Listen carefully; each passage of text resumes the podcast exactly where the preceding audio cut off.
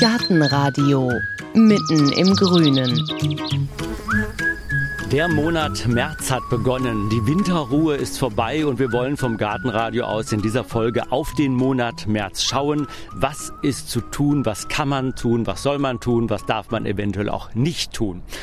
Und wir holen uns da wieder Rat bei den Gärtnermeistern und Gärtnermeisterinnen der Alexianer Klostergärtnerei in Köln-Porz-Ensen. Wenn man hier auf das Gelände fährt, auf den Parkplatz, dann bremst einen ein Schild aus 10 Stundenkilometer. Das macht Autofahrer nervös, aber es ist auch das schöne Signal, lass dir Zeit, nimm dir Zeit, guck dir alles hier in Ruhe an, trink eventuell einen Kaffee, probier unseren leckeren Kuchen. Aber Marco Büttgenbach, Leiter der Klostergärtnerei, im März ist ein Gärtner nervös. Ob ein Balkongärtner, Hausgärtner, Schrebergärtner, der will jetzt was machen, der will was tun, der will raus, der will in seinen Garten, den Garten auf Vordermann bringen. Der Monat März ist der Auftaktmonat ja schlechthin für die Gartensaison. Schauen wir mal drauf. Ich bin nervös, möchte was tun, aber weiß jetzt gar nicht genau was. Ja, man kann tatsächlich äh, ganz viele Sachen machen. Der März ist ein ruhiger Monat. Es ist der Monat, wo die Temperaturen nicht unbedingt, aber doch sehr häufig schon im dicken Plusbereich sind, wo, wenn der Boden trocken ist, man auch draußen sehr viele Sachen machen kann. Das ist ein bisschen regional unterschiedlich. Wir hier in Nordrhein-Westfalen können davon ausgehen, dass wir ganz, ganz viele Sachen draußen machen können und auch ganz viele Pflanzen logischerweise schon nach draußen draußen pflanzen können, beziehungsweise ganz wichtig auch schon auf die äh, Terrasse oder in die Balkonkästen reintun können, weil doch passiert eigentlich nicht mehr ganz so viel. Also wenn größere Sachen anpflanzen mit Wurzeln, mit Wurzelballen, dann ist der März der richtige Monat? Bei größeren Pflanzen, da beginnt es, dass es der richtige Monat ist. Es kann auch je nach Region in den April hineingehen, weil wie gesagt, schön ist es, wenn der Boden trocken ist und nicht mehr gefroren. Hier im Rheinland ist der März eigentlich ganz häufig genau dieser Monat, wo das eben sehr gut möglich ist, dass man pflanzen kann. Bei kleinen Sachen sind wir da vollkommen unabhängig. Kleine Sachen wie Primeln, Stiefmütterchen, Zwiebelpflanzen und so weiter. Das machen wir in unseren Kästen rein, um die dann später vielleicht nochmal in den Garten zu pflanzen oder kleine Stauden. Das funktioniert sehr, sehr gut schon jetzt im März. Und wenn ich ganz tolle neue Ideen habe, mein Beet neu gestalten will, bin ich auch jetzt im Monat März am richtigen Zeitpunkt. Ich bin auch da für ganz viele Sachen im richtigen Zeitpunkt. Ich muss natürlich nur wissen, von der Einfachheit her, von der Pflegetechnik, die hinterher folgt, ist es sehr einfach, weil jetzt ist da kaum Laub drauf. Ich muss nicht viel gießen. Ich muss äh, nicht darauf achten, dass ich immer da bin an einem Wochenende, um das äh, Wasser da drauf zu bringen. Weil wenn ich etwas im Mai pflanze und fahre dann schön verlängertes Wochenende weg, dann hat die Pflanze ja noch keine Wurzeln gemacht im Boden und dann, auch wenn die Pflanze viel schöner in dem Augenblick aussieht, hat man viel mehr Probleme mit mit der Pflege, wenn man den Mai pflanzt. Im März kann man pflanzen und dann kann man auch danach ruhig zwei Wochen in Urlaub fahren. Da passiert in der Regel nichts. Deswegen ist der März ein klassischer Pflanzmonat, gerade auch für größere Hecken oder ähnliches. Der Monat März, ist das der Monat für die ja groben Arbeiten im Garten? Also es ist auf jeden Fall der ideale Startpunkt, um ganz viel doch draußen äh, aufzuräumen, alle möglichen Sachen zu schneiden, wegzutun, die Schere wieder zu ölen, dass es da losgeht, weil 10 Grad im März und wunderbar raus, besser geht nicht. Schere ölen, das ist unser Stichwort heute, das ist unser Schwerpunktthema. Wir wollen nämlich vor allem reden über das Schneiden, über das richtige Schneiden, womit schneiden und was kann ich schneiden, was darf ich nicht schneiden. Das ist unser Thema in dieser Folge vom Gartenradio. Stefan Zuber ist unser Fachmann heute zum Thema Schneiden. Wir sind in der Alexianer Klostergärtnerei und wir wollen mal so einen Grundkurs uns geben lassen von ihm zum Thema Schneiden. Und wir stehen hier vor einer kleinen Hecke von Hartriegelsträuchern, also eigentlich ganz normale Sträucher. Und die vertragen es, glaube ich, sehr gut, wenn wir falsch schneiden, wenn wir daran üben, Stefan Zuber. Ja, diese Hartriegel kann man mit der Heckenschere einfach oben oder an der Seite schneiden. Für die Pflanze ist es aber schöner, wenn wir ältere Triebe einfach weiter unten basal abschneiden. Das fördert den Neuaustrieb und verjüngt die Pflanze so ein bisschen. Dafür können wir entweder eine Schere mit Amboss nehmen oder mit Gegenschneide. Die Ambossschere ist für, für dickere Hölzer geeignet, braucht nicht so viel Kraft und die mit Gegenschneide sorgt für den sauberen Schnitt. Also Gegenschneide, das ist die Schere, die man, also wie bei der Haushaltsschere auch, die zwei Schnittflächen hat, ne? Sie hat nur eine Schnittfläche. Die Ambossschere, da schneidet das Blatt auf einen Amboss und bei der mit Gegenschneide schneidet sie an der Gegenschneide vorbei. Also ähnlich wie bei der Haushaltsschere, nur gibt es hier nur ein Blatt und nicht zwei. Also Ambossschere für dickere und Gegenschneideschere oder Für wie- sauberen Schnitt, Okay. ähm, damit die Wunden besser verheilen und keine Ausfransungen entstehen. Lassen Sie uns mal in die Hecke reinklettern, Ja. dann üben wir mal. Jetzt haben wir hier haben wir jetzt einen dickeren Ast, den schneiden wir 15 Zentimeter über dem Austrieb sauber ab und dann wird hier an den Knospen, die man schon am Holz sieht, werden die Neuaustriebe erfolgen. Da hätte ich jetzt schon eine dicke Astschere genommen. Ja, das macht so ein bisschen die Kraft, wenn man den Schnitt öffnet, das heißt zur Gegenschneide hin etwas biegt, erleichtert man das. Nochmal, genau. Ich, genau, ich zeige es nochmal. Ich biege vom, vom Messer, biege ich den Ast etwas weg. Das heißt, ich öffne den Schnitt und dadurch lässt sich auch dickeres Holz wesentlich leichter schneiden. Jetzt können wir auch gleich mal auf die Schnittfläche gucken. Da ist jetzt so ein bisschen, hat sich da von der Rinde gelöst. Das ist jetzt dem Hartriegel, tut das nichts. Dem Hartriegel tut das nichts.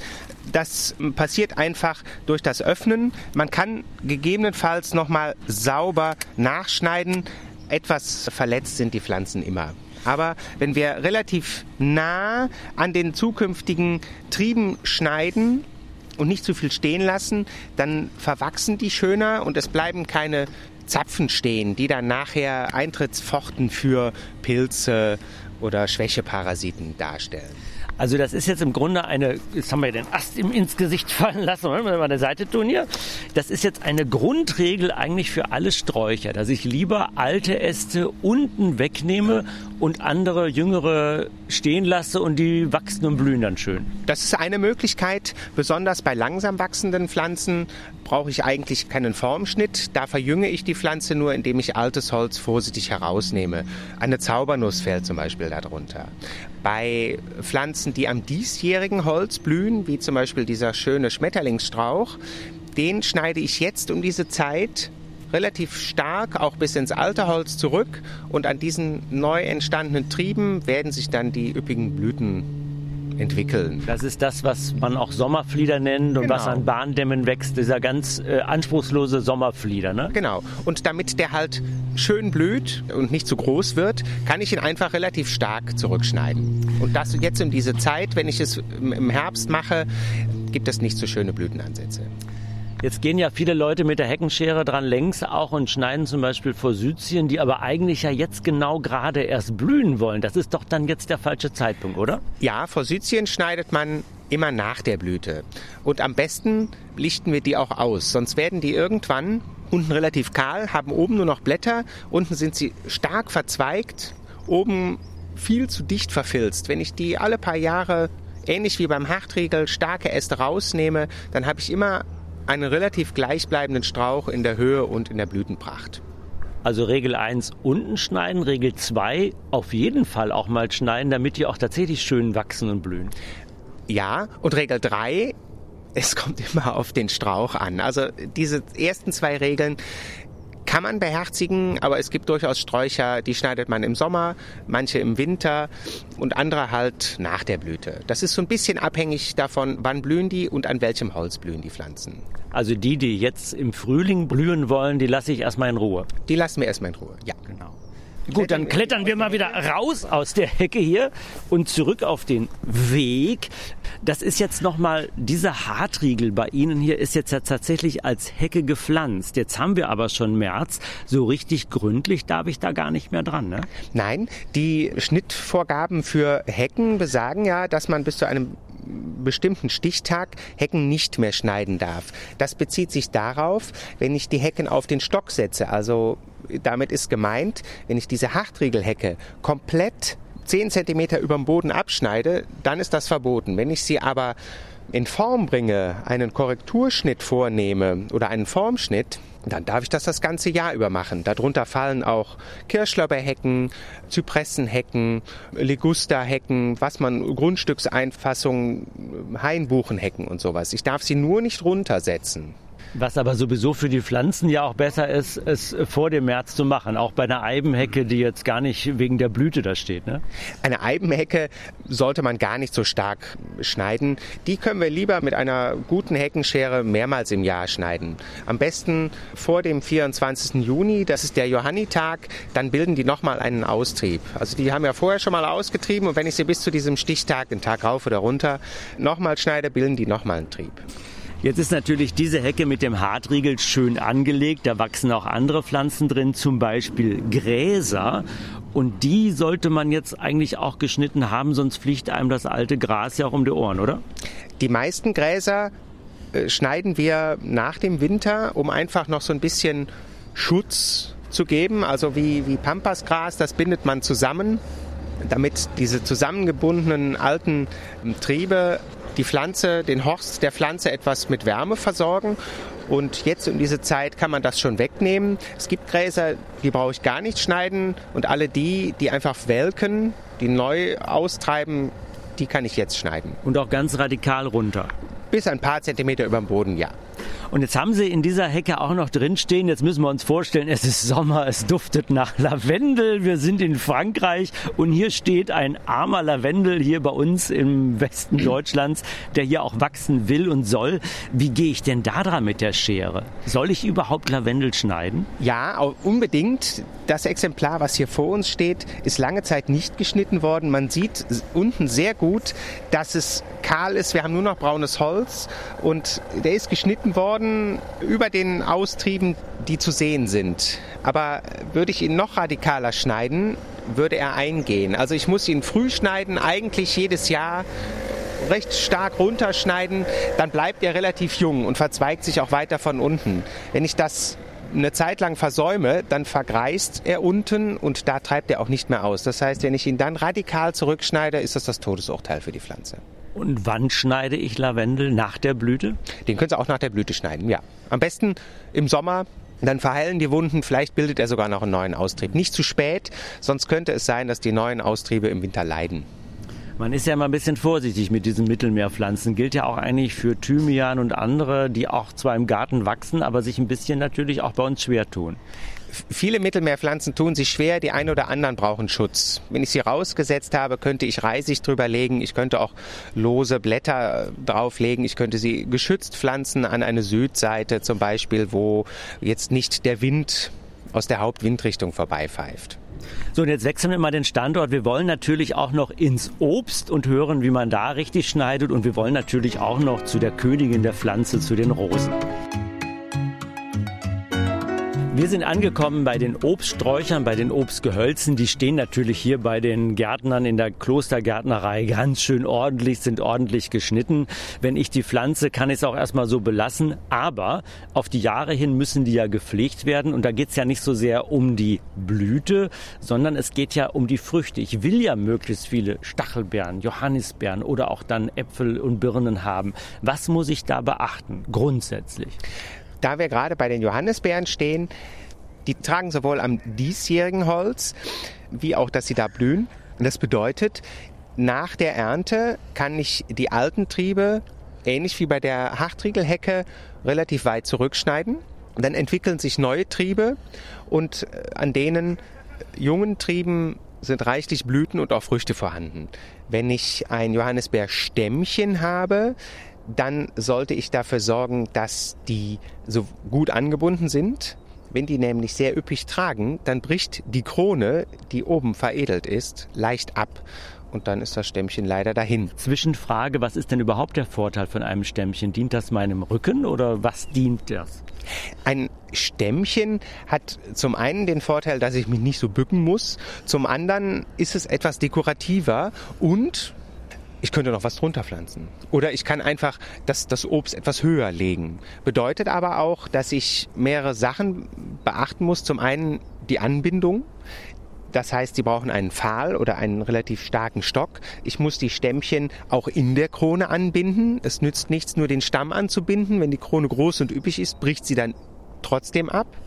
Und etwas mehr auslichten, um Krankheiten und Pilzen vorzubeugen.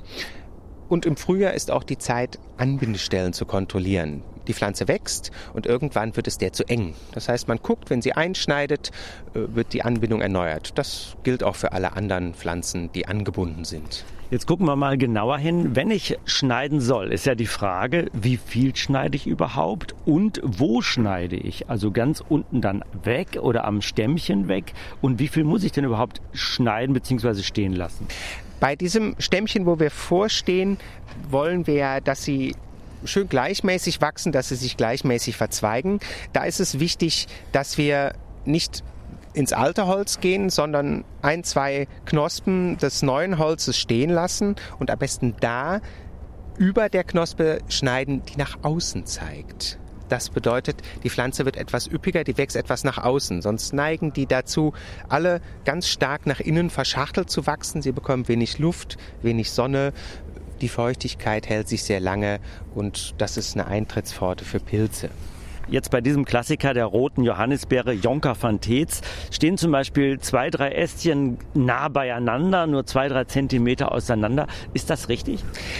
Das ist die Natur, aber ich kann eher nachhelfen und das Ästchen, was weniger gut entwickelt ist, schneide ich dann einfach relativ nah ab. Mit einer sauberen, scharfen Schere ohne Amboss. Gibt es Grenzen? Ein Strauch schwarze Johannisbeeren, kann der so groß werden, wie er will? Oder sage ich dem lieber, nee, komm, ein paar Triebe reichen, umso üppiger ist die Ernte? Ja, wenn die äh, zum einen vergreisen, auch äh, Johannisbeersträucher, auch schwarze. Ich habe nachher einen Riesenstrauch stehen, der ganz spärlich trägt.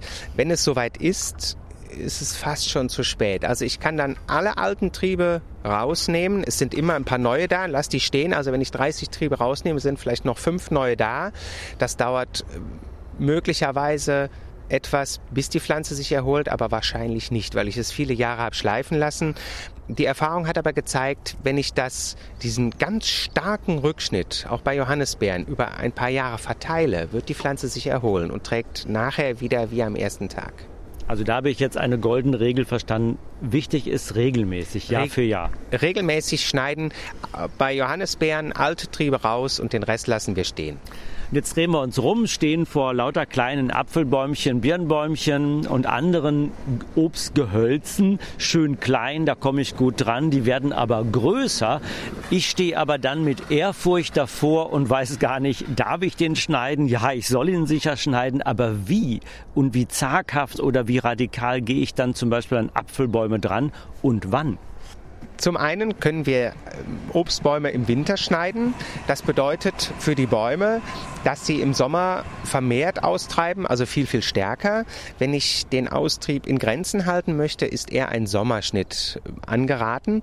Aber dann hängen doch schon Äpfel dran, die sollen doch dranbleiben. Ja, und das ist so, ja, die, die Zwickmühle, in der sich die Hobbygärtner zumindest befinden. Der Sommerschnitt sorgt aber dafür, dass die Pflanze nicht so stark austreibt. Sie bildet keine überschüssigen Triebe und ich verjünge die Pflanze dadurch etwas. Und Obstbauer zum Beispiel schneiden wichtige Schnitte alle im Sommer, um einfach die Pflanze auszudünnen, damit sie sich auf weniger qualitativ hochwertigere Früchte konzentriert. Sonst haben wir nachher ganz viele kleine Äpfel, die aber alle nur Ausschuss sind. Und wenn ich ähm, viele Blüten zum Beispiel auch rausbreche oder Frucht ansetze, dann habe ich weniger, aber dafür qualitativ hochwertige Früchte. Bei Kirschen ist es dann wahrscheinlich ein bisschen anders, weil die tragen ja schon relativ früh im Juli und dann kann ich dann danach ja schön schneiden. Kirschen sollten wir im Sommer schneiden. Sie bluten weniger stark, haben wir vielleicht alle schon mal gesehen. Kirschen, die stark geschnitten sind, haben so, so eine Art Gummifluss. Sieht so ein bisschen aus wie, ja, wie, wie so, ein, wie so ein Gelee der ähm, aus den Wunden austritt. Und Kirschen, mein alter Chef immer gesagt, sollten so geschnitten sein, dass man einen Hut durchwerfen kann. Das ist aber jetzt eine schöne Regel. Also mein Hut muss durchgeworfen werden können. Jetzt stehe ich vor meinem einzigen Apfelbaum. Und habe fürchterlich Angst, dass ich was falsch machen kann. Sollte ich lieber einen Kurs mitmachen, zum Beispiel bei Ihnen, wie schneide ich Apfelbäume richtig, oder kann ich auch im Ansatz etwas machen, ohne dass ich jetzt was falsch mache? Es gibt mehrere Schnitttechniken. Ähm, da kann man drüber denken, wie man will. Es gibt eine Menge Literatur jede ist etwas anders. Einen Schnittkurs würde ich grundsätzlich empfehlen sei es nur, um gewisse Grundregeln zu erlernen.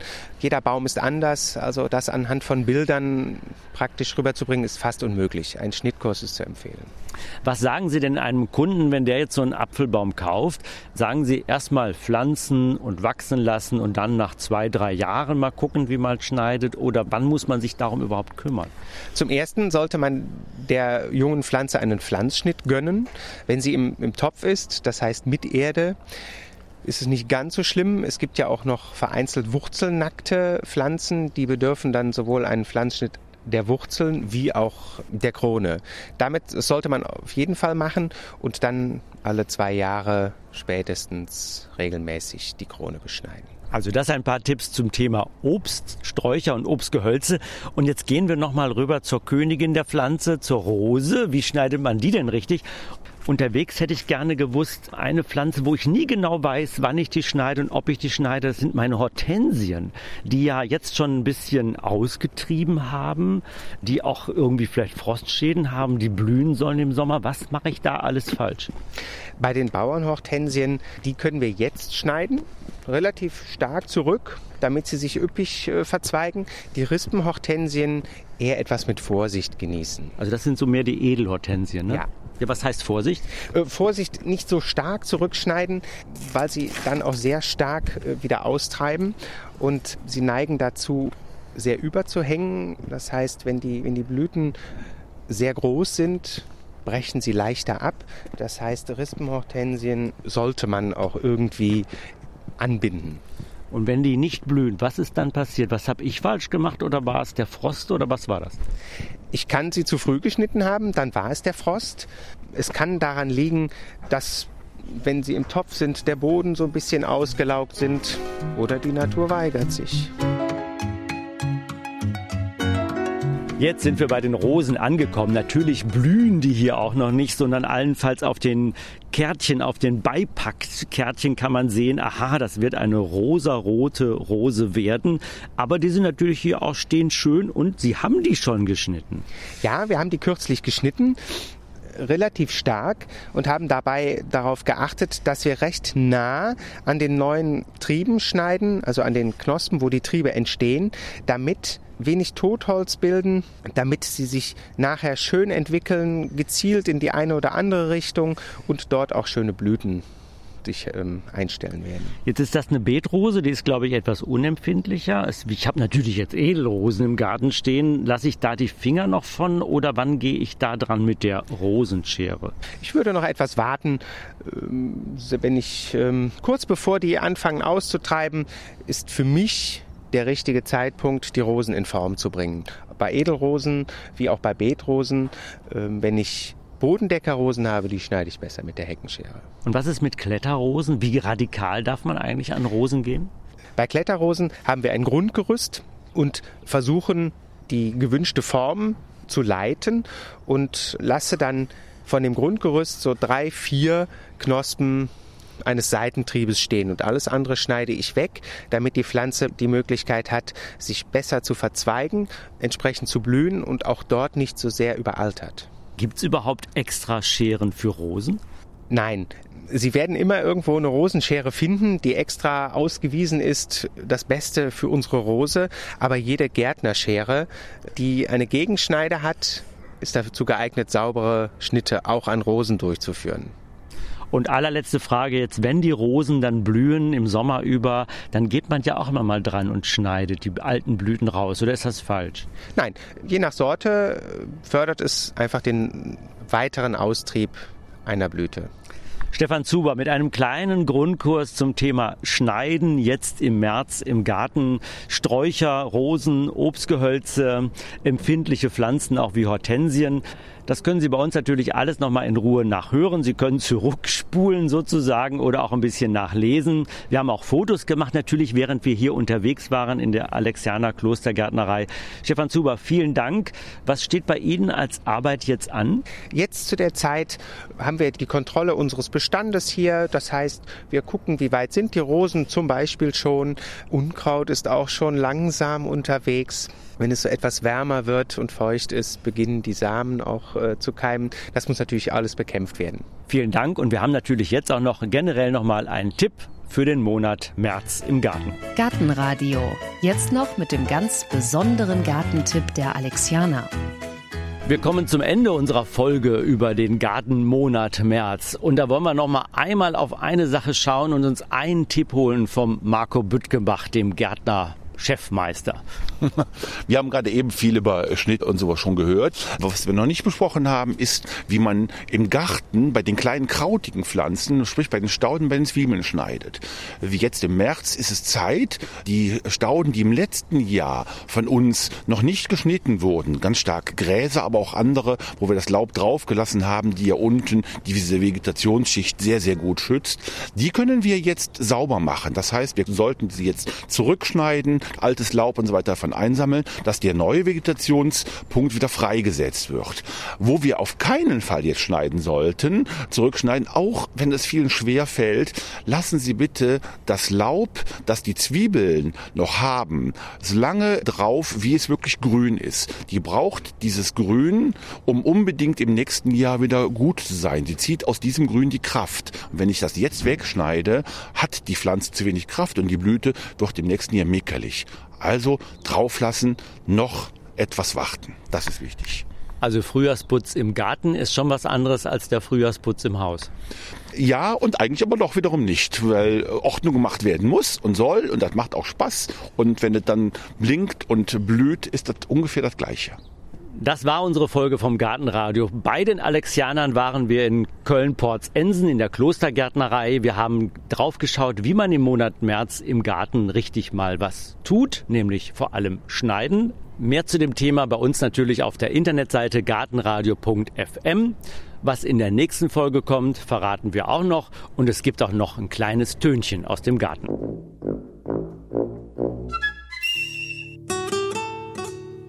Gartenradio.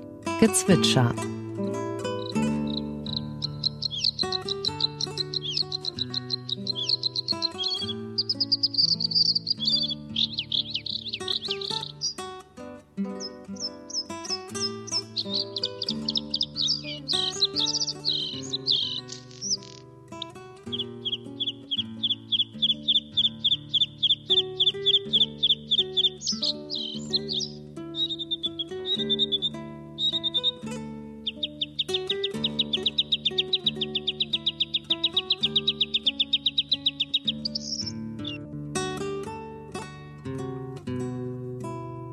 Das war das Blaukehlchen.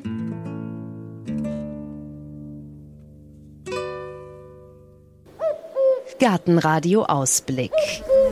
In der nächsten Folge hören Sie Laube, Liebe, Löwenzahn von der Liebe zum und im Schrebergarten. Na, das Tolle ist zunächst einmal, Sie müssen ein Team sein. Sie können nicht lange rumzicken. Sie müssen den Komposthaufen umsetzen. Sie müssen die Regenrinne reparieren. Das Dach ist undicht. Einer muss die Leiter halten. Der Garten erzwingt zunächst einmal eine Zusammenarbeit, auch wenn sie nicht immer dieser Stimmung sind.